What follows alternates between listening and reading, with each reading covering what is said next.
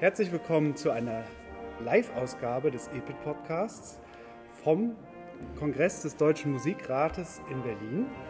Bei mir ist heute Frank Möwes, Pfarrer in Mainburg und seit März 2022 leitender Obmann des evangelischen Posaunendienstes in Deutschland. Herzlich willkommen, lieber Frank. Vielen Dank und ich bin seit Mai im Amt. Das haben wir schon das erste seit Mai 2022, im März, glaube ich, gewählt. Ne? Ganz genau. Sowas, genau. Du kommst gerade von einem Kongress mit dem Titel Kirchenmusik als Chance. Welche Impulse hast du heute aufgenommen und was fandest du vielleicht besonders interessant? Wenn ich es ganz allgemein formulieren möchte, eigentlich den Impuls, dass man als Kirchenmusiker und ich sage da ganz explizit, egal ob als Haupt- oder Neben- oder ehrenamtlicher Kirchenmusiker, ähm, schon mit einem guten Selbstbewusstsein auch durch die Lande laufen darf und ähm, ja, stolz und zuversichtlich sein darf, dass man mit dieser Musik auch was bewegen kann. Das ist sicherlich äh, wichtig, sich da auch immer wieder bestätigt zu fühlen und ähm, dort äh, auch sich mit, mit anderen Kirchenmusikern, äh, ob jetzt im, im, Haupt- oder Nebenamt, nochmal austauschen zu können. Mhm. Zu dir. Äh, was tut, vielleicht für alle, die das nicht so genau wissen, was tut ein leitender Obmann des Posaunendienstes?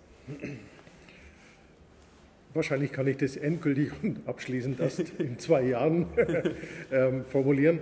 Ähm, aber im Moment ist es tatsächlich so, dass ich erstmal versuche, die verschiedenen Netzwerke, in denen ich jetzt drin stecke, zu verstehen. Ähm, da haben wir natürlich ganz klar einfach die Vorstandsarbeit vom EPIT selber, wobei die tatsächlich vom zeitlichen Aufwand her ähm, gar nicht so viel ist. Da bin ich auch sehr glücklich, dass das alles reibungslos und unproblematisch läuft. Mhm. Ähm, dann gehört, gehört, dazu natürlich die ähm, Verbindung zu den Werken und Verbänden herzustellen. Da bin ich jetzt dabei, im Verlauf, ja, vielleicht klappt es innerhalb von zwei Jahren, alle Werke und Verbände mal zu besuchen. Ähm, erst vor zwei Wochen ging die zweite Runde zu Ende, wo ich mich in Bremen, Bückeburg, Bielefeld und auch in MacPom ähm, bewegt habe und mich da vorgestellt habe. Muss man mal sagen, sind ja auch gar nicht so wenig Werke. Ne? Also da ja. kommt man schon rum. Ne? Und das ist doch eine gewisse Fläche, wo man dann Kilometer macht, egal mit Bahn oder Auto, je nachdem. Absolut, absolut. Genau. Ähm, dann gehört natürlich dazu, jetzt im Moment sehr prägend, ähm, die Vorbereitungen zum Deutschen Evangelischen Posaunentag in Hamburg. Da bin ich Mitgesellschafter und ähm, da sind wirklich regelmäßig Termine mit äh, der Projektleitung oder auch mit dem eigentlichen Vorbereitungsteam, mit Daniel Raum, mit Peter Schulze. Wir haben wöchentlich einen Schurfix. Mhm. Ähm, genauso gehört natürlich der Kontakt nach Bielefeld zur Geschäftsstelle dazu, zur Sekretärin Sarah Wolf. Auch mit der habe ich wöchentlich einen Schurfix, wo wir uns einfach treffen und besprechen können. Zoom ist da unglaublich hilfreich. Mhm. ähm, genau, das sind so diese Geschichten. Ähm, was ich dann sehr genossen habe dieses Jahr schon, das waren die Landesposaunentage, die ich besuchen durfte. Ähm, und dann auch da natürlich mich beteiligen konnte in irgendeiner Art und Weise. Das war in der in der Pfalz drüben, das war der erste so nach Corona, was möglich war, ganz tolles Erlebnis. Ja. Ähm, dann in Plön, genauso wunderschön, ja, das ähnelt sich. Man trifft immer auf Leute, die haben Lust, sich zu treffen, mhm. miteinander zu feiern, Gottesdienst und anderweitig miteinander einfach ja, zu musizieren. Und ähm, dann war es dieses Jahr eben noch in Bayern, mhm. der Landesposaunentag. Mhm. Ähm, das waren so diese Geschichten. Ähm, was ich in der Zwischenzeit auch hatte, sind fünf Ehrungen mit der EPIT Ehrenmedaille. Mhm. Das finde ich immer unglaublich beeindruckend, diese Menschen, die ja in den 50er Jahren äh, begonnen haben, sich im Posaunenchor zu engagieren, zu treffen und die ehren zu dürfen. Ähm, was dazu gehört, ist äh, die Vorbereitung für nächstes Jahr Kirchentag in Nürnberg. Mhm. Da bin ich in der Projektleitung mit dabei beim Zentrum Kirchenmusik und auch in dem ständigen Ausschuss Kultur. Der hat sich aber bisher noch nicht getroffen. Ähm, dann kommt der ganze Bereich des BMCO, also des Bundesmusikverbands Chor und Orchester, da ist der EPIT auch Mitglied. Und ähm, da könnte man tatsächlich unglaublich viele Termine wahrnehmen, aber das kollidiert ganz oft mit anderen Terminen. Ja, da kann man auch nicht überall gleichzeitig sein dann. Also ja. ich schaffe es noch nicht. ja, und dann jetzt eben so Geschichten wie jetzt im Moment ähm, so Kongress Deutscher Musikrat oder auf der Direktorenkonferenz war ich nochmal. Also es ist unglaublich vielfältig, hat immer mit Musik zu tun, das ist das Herrliche, hat immer mit Posaunenchor zu tun, das ist noch viel schöner. Ähm, aber ich muss erst mal schauen, wie sich das zeitlich dann tatsächlich konstant ähm, auf die Reihe bringen lässt. Klar. Also ich, ich höre jetzt auch raus, äh, diese persönlichen Begegnungen auch mit Bläsern, das äh, ist schon auch ganz besonders gewesen. Ne? Also bei den Ehrungen oder eben auch bei den Posaunenfesten, dass man immer wieder die Kontakte findet und knüpft und die Begeisterung vielleicht auch mitbekommt. Den, Absolut. Da komme ich her, das ist so, so mein, meine musikalische Identität. Ja.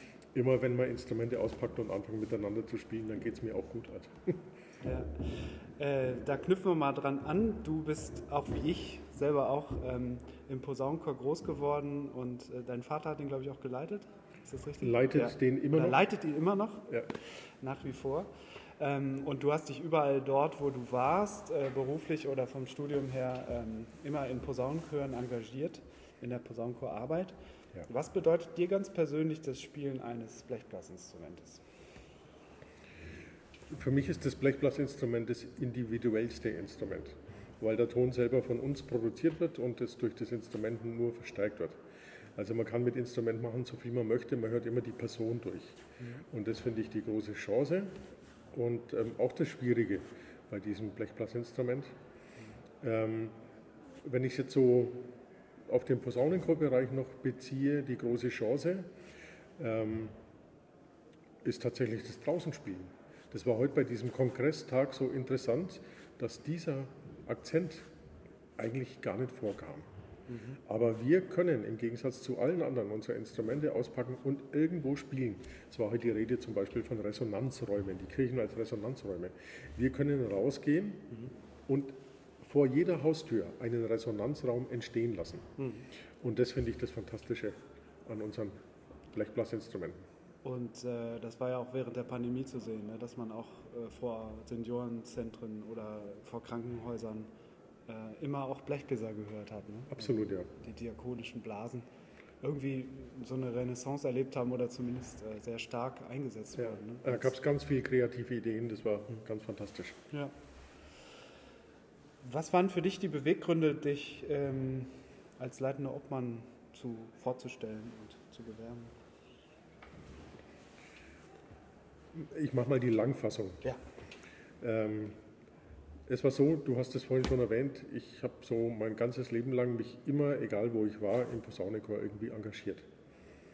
Ähm, war dann auch im Blechbläserbereich, sage ich mal, semi-professionell unterwegs. Mhm. Habe bei Gloria Brass in, in Bayern mitgespielt. Ich glaube, das waren jetzt 14 Jahre, nee, 12 Jahre. Mhm. Ähm, parallel dazu auch in einem Posaunen-Oktett, Posaunen-Sextett, war da mit der Bassposaune und mit der Kontrabassposaune unterwegs. Ja. Also, ja, war eigentlich, möchte ich sagen, ganz, ganz gut dabei. Ja. Es kam dann zu einer schweren Krise. Ich hatte einen Ansatzzusammenbruch und konnte dann tatsächlich gar nicht mehr spielen. Mhm. Ähm, und in dem Zusammenhang habe ich dann nach ein paar Jahren gemerkt, ich habe versucht, das zu reparieren, hat alles nicht funktioniert da habe ich gemerkt, ja, ich habe den Kontakt verloren. Es bringt mir nichts mehr, es nützt mir nichts mehr, es tut mir nicht mehr gut. Das, was ich am Instrument produziere, will niemand hören. Und ähm, habe dann tatsächlich gedacht, jetzt bewerben wir, meine Frau und ich, uns auf eine Stelle, wo kein Posaunenchor ist. Ich wollte tatsächlich ganz bewusst Distanz gewinnen. Mhm. Abstand, mal was anderes machen. Ja. Nachdem wir dann umgezogen sind, hat es drei Tage gedauert und dann stand eine Frau vor der Tür und hat gemeint, ah ja, wenn Sie jetzt da sind, dann gibt es doch sicher bald einen Posaunenchor.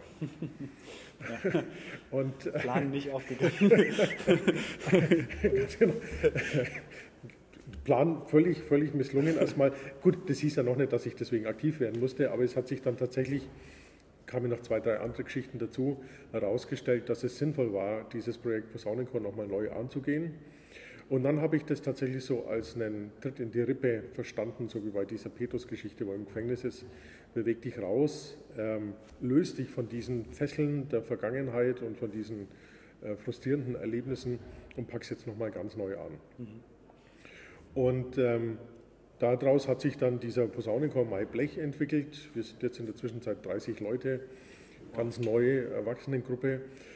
Und ähm, das hat mich dann doch wieder so motiviert, dass ich gemerkt habe, ja, ich komme aus dieser Nummer scheinbar nicht raus. Da hat irgendjemand mit mir was vor. Mhm.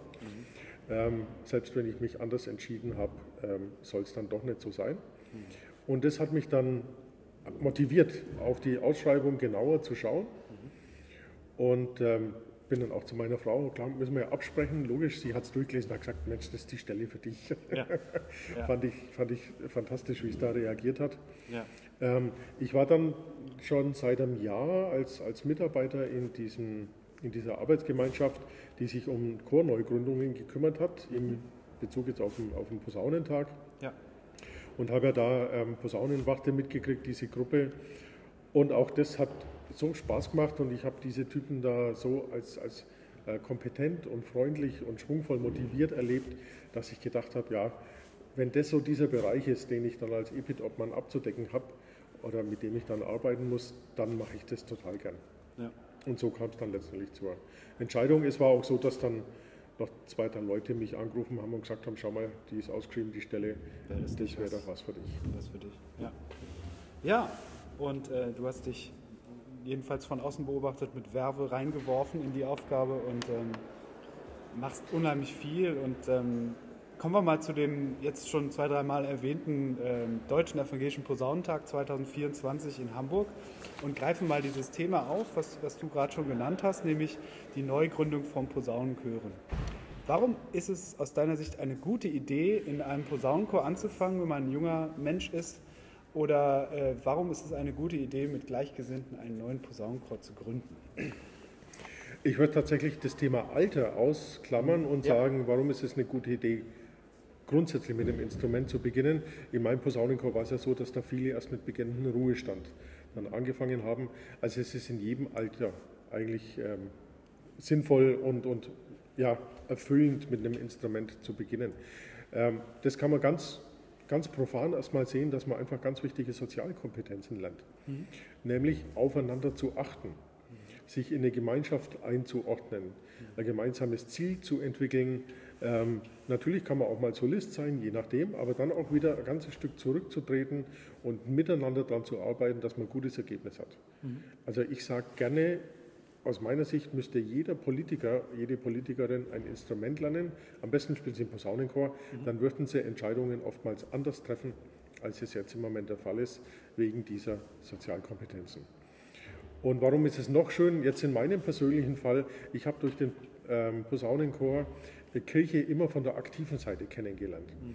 Ganz oft haben ja Leute den Eindruck, sie müssen in den Gottesdienst gehen, dann setzen sie sich rein, passiert nicht viel, langweilig. Ich habe das ganz anders erlebt und das war auch in meiner Jugendzeit unglaublich prägend, sondern ich habe das immer mitgestaltet, mitgestalten dürfen. Und das war mit Sicherheit auch ein ganz wichtiger Punkt, wieso ich mich dann zum Pfarrer entschieden habe. Und auch das lohnt sich dann zu merken, diese aktive Mitarbeit ähm, bringt Erfüllung. Ja, genau, auch ähm, mit an der Gemeinschaft zu arbeiten und, und dafür da zu sein und, und seine Stärken einzubringen ne? ja, in, die, genau. in, die, Gruppe. Ja. ja, ja. Ich, äh, Stichwort äh, auch ältere Menschen. Äh, es gibt eine, auch hier bei uns in der Landeskirche immer eine ganze Reihe an Vormittagskören. Ja, ja, super Idee. Also, äh, genau, ja. ähm, wo auch hauptsächlich Senioren, nicht nur Senioren, aber hauptsächlich Senioren auch äh, die Möglichkeit haben, zusammen zu spielen und äh, entdecken das dann manchmal wieder oder spielen nach 30 Jahren, äh, fangen sie wieder an. Ja, und, äh, ja. Auch das kann Neugründung sein. Ne? Also, absolut, absolut, ja. Biete ich bei meinem Posaunenchor auch immer wieder mal an. Ähm, das ist total schön. Gut, ich habe dann etliche, die sagen, ja, wir können um halb, früh, äh, um halb neun in der Früh bereits beginnen. Mhm. Das ist dann schon früh, klar. Aber dann kann man ja überlegen, ob sich dann hinterher zum Beispiel auf ein Frühstück noch lohnt. Absolut. Ähm, vielleicht nochmal allgemeiner zu dem Deutschen Evangelischen Posaunentag in ja. Hamburg. Ähm, worauf dürfen sich denn die Bläserinnen und Bläser freuen, wenn sie nach Hamburg kommen 2024 im Mai? Naja, ich hoffe auf ein geniales Bläserwochenende, das diesen Spirit äh, transportiert, den wir in Leipzig und Dresden auch erlebt haben. Ja. Ähm, in einer aus meiner Sicht weltoffenen Stadt, also so viel Internationalität atmen nicht so ganz viele Städte. Hamburg tut es aus meiner Sicht. Ja. Ähm, mit einem wirklich wunderbaren Programm, mit dem Eröffnungsgottesdienst Freitagabend, mit Hamburg klingt am Samstagnachmittag ganz viele Veranstaltungen an ganz starken Orten, die jeweils immer irgendwie thematisch auch ähm, gleich was bieten, ähm, mit einer wunderbaren Serenade und ähm, da freue ich mich selber unglaublich drauf, weil wir da die Jan-Fedder-Promenade im Blick haben. Mhm. Also dieser Bereich unterhalb der Elbphilharmonie. Also wenn man mit Hamburg was verbindet, dann ist es ja diese mhm. Skyline, sage ich jetzt mal. Ja. Ähm, und da wollen wir, wenn es klappt, die Serenate veranstalten lassen. Also einfach eine grandiose Location direkt am Wasser und Hamburg, wie es typischer nicht sein kann, bis hin zum Gottesdienst dann im Stadtpark ähm, am Sonntagmittag. Ganz viele Konzerte, unter anderem auch ein Profikonzert, also professionelle Musiker, studierte MusikerInnen, ähm, die alle aber im Posaunenchor begonnen haben. Finde ich auch eine ganz grandiose Idee. Dann stellen sich natürlich Werke und Verbände vor. Alles, was man so für Blechbläserei dann auch braucht. Also viele erinnern sich vielleicht auch noch an die Serenade in Dresden an der Elbe und äh, ich glaube, ähnlich spektakulär kann das dann werden. Äh, genau, wir, wir, werden da nicht so zentral beieinander sitzen, sondern das wird ein bisschen langgestreckter sein, aber man hat dann natürlich ein bisschen äh, viel mehr so einen, einen Echo-Moment auch mit dabei. Ähm, zum Teil werden Schiffe auch mit einbezogen, wo dann BläserInnen ähm, auch entsprechend spielen. Also ich stelle mir das ganz grandios vor. Vielleicht noch mal kurz dazu, dass äh, auch was ein starker regionaler Einschlag mit drin ist. Äh, das fängt schon mit dem Motto an, Mittenmang. Mhm. Ne? Das ist ja genau. sehr, kommt sehr norddeutsch, fast schon plattdeutsch daher ähm, ist auch äh, gezielt ähm, ein Thema, ne? dass man auch äh, die Stadt zum Klingen bringt in, an dem Sonnabend ne? mit dem Hamburg klingt, dass man wirklich auch auf die Stadt eingeht und ähm, ja. nach Leipzig und Dresden ist ja das erste Mal der Debt in, in Norddeutschland und ja. Ähm, ja.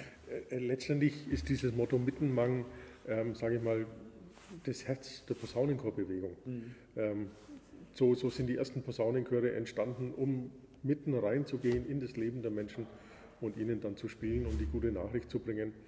Von daher liegen wir da einfach in einer klassischen Posaunenchor-Tradition, mhm. aber das gerade in Hamburg umzusetzen, ähm, hat für mich schon einen ganz besonderen Reiz nochmal. Und da muss Musik auch sein und mhm. da muss Kirche sein, wenn wir nicht mittendrin sind, ja. mitten bei den Leuten und, und denen ihr Herz und ihr Gefühl erreichen, ja, dann machen wir was falsch. In der Mitte der Stadt, in der Mitte der Gesellschaft. Ähm, ein Zeichen dafür ist auch, das wurde jetzt äh, vorgestern, wir zeichnen am 21.10. auf, äh, publik gemacht, dass Frank-Walter Steinmeier, der Bundespräsident, die Schirmherrschaft übernimmt. Ähm, das ist auch ein Zeichen, dass die Posaunenarbeit äh, an höchster Stelle wahrgenommen wird, oder? Ich finde es ein, eine grandiose Anerkennung mhm. von diesem Ereignis. Wir hoffen jetzt noch, dass er selber auch kommt, vielleicht zur Eröffnung sogar noch und spricht. Also das gibt uns tatsächlich nochmal unglaublich politisches Gewicht, ja. wenn der Bundespräsident die Schirmherrschaft übernimmt. Ja, finde ich auch ein ganz wichtiges Zeichen, äh, auch für die Öffentlichkeitswirkung äh, ja. von, von Bläsermusik äh, allgemein und auch von der ja. Posaunenchor-Szene. Ich habe jetzt heute Nachmittag bei diesem Kongress hier auch die Annette Kurschus getroffen, die, die Ratsvorsitzende der EKD, und habe sie eingeladen. Die hat gemeint, na, 24, da sollte schon was gehen. Mhm. Fände ich auch schön, wenn sie kommt, so die kirchliche Repräsentantin in Deutschland der evangelischen Kirche. Ja, ja das wäre auf jeden Fall auch ein äh, Zeichen von Wertschätzung und Wahrnehmung. Mhm. Ne? Ja. Jetzt habe ich noch eine Frage und zwar, ähm, gibt es Dinge, die du während deiner jetzt kommenden Zeit als leitender Obmann äh, in der deutschen Posaunenchor-Szene anstoßen möchtest? Also ein paar Ziele, die du hast für, für deine Zeit? Also klar, jetzt erstmal kennenlernen und reinkommen. Ja, ja. Gut, ein paar Ziele sage ich aber dazu ein bisschen mit Augenzwinkern. Ja. Also so, so ein Ziel in jedem Posaunenchor, mindestens eine Bassposaune. Sehr gutes Ziel, unterstütze ich als Posaunist. Ein Ziel ist, dass Tenorhörner da spielen, wie der Name auch sagt, nämlich im Tenor. Mhm. Ein Ziel ist, dass es keine reinen Messingmundstücke mehr gibt, sondern dass die hygienisch sauber versilbert sind. Ein Ziel wäre, Jungbläser bekommen gescheite Instrumente, aus denen man tatsächlich auch lernen kann. Oder ähm, dass wir im Posaunenchor es schaffen, die Magnete nicht so laut an die Notenständer zu donnern oder Wasser so rauszulassen, dass der Pfarrer noch sein Gebet sprechen kann, ohne dass er denkt, ein Sturm weht über ihn weg. Okay, also Klei kleine Schritte. Zum, äh nein, nein. Also ernsthafter. Ähm, mein grundsätzliches Anliegen ist ähm, Motivation. Mhm. Immer wieder zu sagen, Leute, das, was wir tun, macht Sinn für dich selber, für unsere Gesellschaft und für unsere Kirche. Ja. Das ist so mein, mein Mantra an dieser Stelle. Das Zweite, was für mich dazu gehört, ist natürlich den Zusammenhalt der Werke und Verbände, wenn es irgendwie geht, zu stärken, mhm. dass man wirklich auch immer wieder merkt, äh, wenn wir miteinander unterwegs sind, dann haben wir einfach ein anderes Gewicht. Ähm, und das brauchen wir auch im Gesamtzusammenspiel aller Musikgruppen und Verbände, die es in Deutschland so gibt. Ja. Ein konkretes Projekt, was ich auch angehen möchte, das ist nochmal eine coole Rezeption. Mhm. Ich möchte nochmal, wenn es möglich ist, irgendjemand finden, der im Rahmen einer Arbeit, wie auch immer Master- oder Doktorarbeit oder sowas, ähm, eventuell die Geschichte nochmal anpackt, vorhandene Literatur sichtet, eventuell auch ähm, an die Originalunterlagen nochmal geht, ähm, ja, um diese Person äh, Johannes Kulo da auf eine wissenschaftliche Basis zu stellen. Ja. Also, liebe Musikwissenschaftsstudenten. Gut, genau, gleich Werbung. liebe Kirchenmusikstudenten, äh, vielleicht könnte das ein Thema eurer Magister, Masterarbeit, was auch immer sein. Es gibt ja da schon äh, Veröffentlichungen von, von Wolfgang Schnabel. Mhm. Ähm, ich glaube, der hat schon mal irgendwie eine Doktorarbeit darüber geschrieben. Müsste man natürlich mal sichten. Ja. Und der, der Magnus Wittig oder Witting, weiß ich nicht genau, mhm. ähm, der hat auch, ja, auch eine Arbeit schon mal darüber geschrieben. Aber das müssten wir eben nochmal sichten und schauen, ob sich da was ergibt. Aber ich denke, da sollten wir nochmal rangehen an dieses Thema. Ja. Dann habe ich noch eine letzte Frage und zwar, ähm, wenn du dir was wünschen könntest, einmal für dich selbst, für deine Arbeit oder auch ganz persönlich und auf der anderen Seite für die deutsche Posaunenchor-Szene, was wäre das aktuell? Für meine Arbeit ganz persönlich, dass ich ähm, gesund bleibe, um einfach diese ähm, ganzen Reisen, die ich im Moment noch sehr genieße, ähm, auch weiterhin machen zu können da gehört der zweite Punkt dazu. Ich würde mir wünschen, dass die Bahn ein bisschen pünktlicher ist und dass ich mich da mehr auf, auf das verlassen kann, was die Züge tatsächlich machen. Unterstütze ich auch. genau.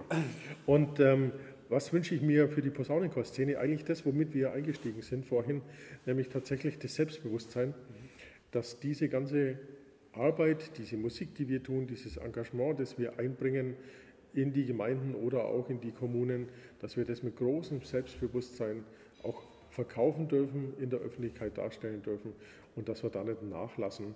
Und jetzt auch vielleicht, wenn wir diese Corona-Zeit in irgendeiner Art und Weise wieder hinter uns haben, ähm, neu durchstarten können mit viel Lust an schöner Musik, ja, zur Ehre Gottes. Das ist ein wunderbares Schlusswort. Vielen Dank für das Gespräch und äh, dir für deine Arbeit. Alles Gute. Herzlichen Dank dir. Ich hätte noch drei Punkte zum ähm, Hamburger Posa ja. Deutschen Posaunentag. Nämlich seit neuestem ist der Spreadshop im Internet zur Verfügung. Das heißt, ab jetzt kann man sich bereits ähm, Kleidung bestellen.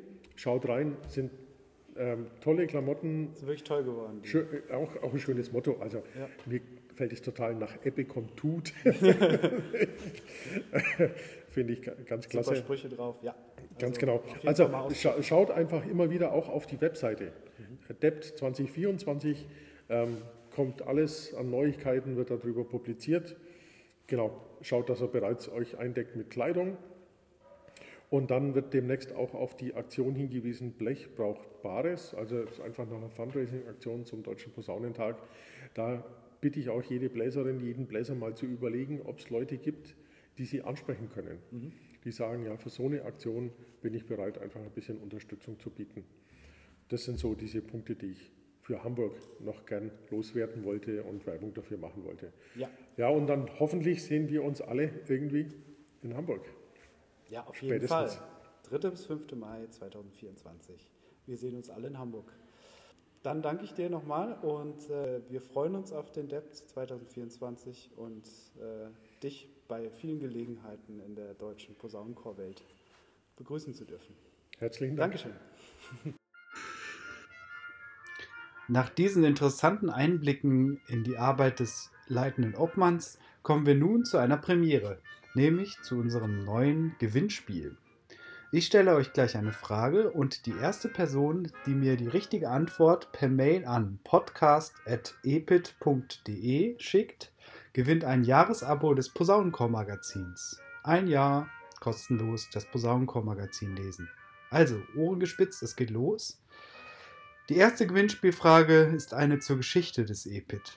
Am 24. September 1994 wurde in Bielefeld-Bethel der neue gesamtdeutsche Dachverband EPIT aus der Taufe gehoben. Jetzt zur Frage. Wie viele Posaunenwerke schlossen sich damals zum EPIT zusammen? Aus wie vielen Posaunenwerken kamen die 79 Delegierten des Gründungskongresses? Sendet bitte eure Antworten an podcast.epid.de und gewinnt ein Jahresabo des Posaunenchor-Magazins mit vielen interessanten Infos aus der Welt der Posaunenchöre. Ich freue mich auf eure Einsendungen. Ja, und das war sie, die aktuelle Ausgabe des EPIT-Podcasts. Live vom Musikratkongress in Berlin mit Frank Möwes, dem neuen leitenden Obmann des EPIT. Ich bin gespannt, was ihr beim Gewinnspiel einsenden werdet und verkünde beim nächsten Mal den Gewinner. Dringend ans Herz gelegt sei euch schon mal die Seite www.dept2024.de zum Debt in Hamburg. Dort könnt ihr euch schon mal mit T-Shirts eindecken und euch informieren. Dort alles Wissenswerte zum Debt in Hamburg 2024. Hört auch bei der nächsten Ausgabe des EPIT Podcasts wieder rein. Die erscheint am 15.01.2023. Bleibt gesund und auf bald, euer Michael.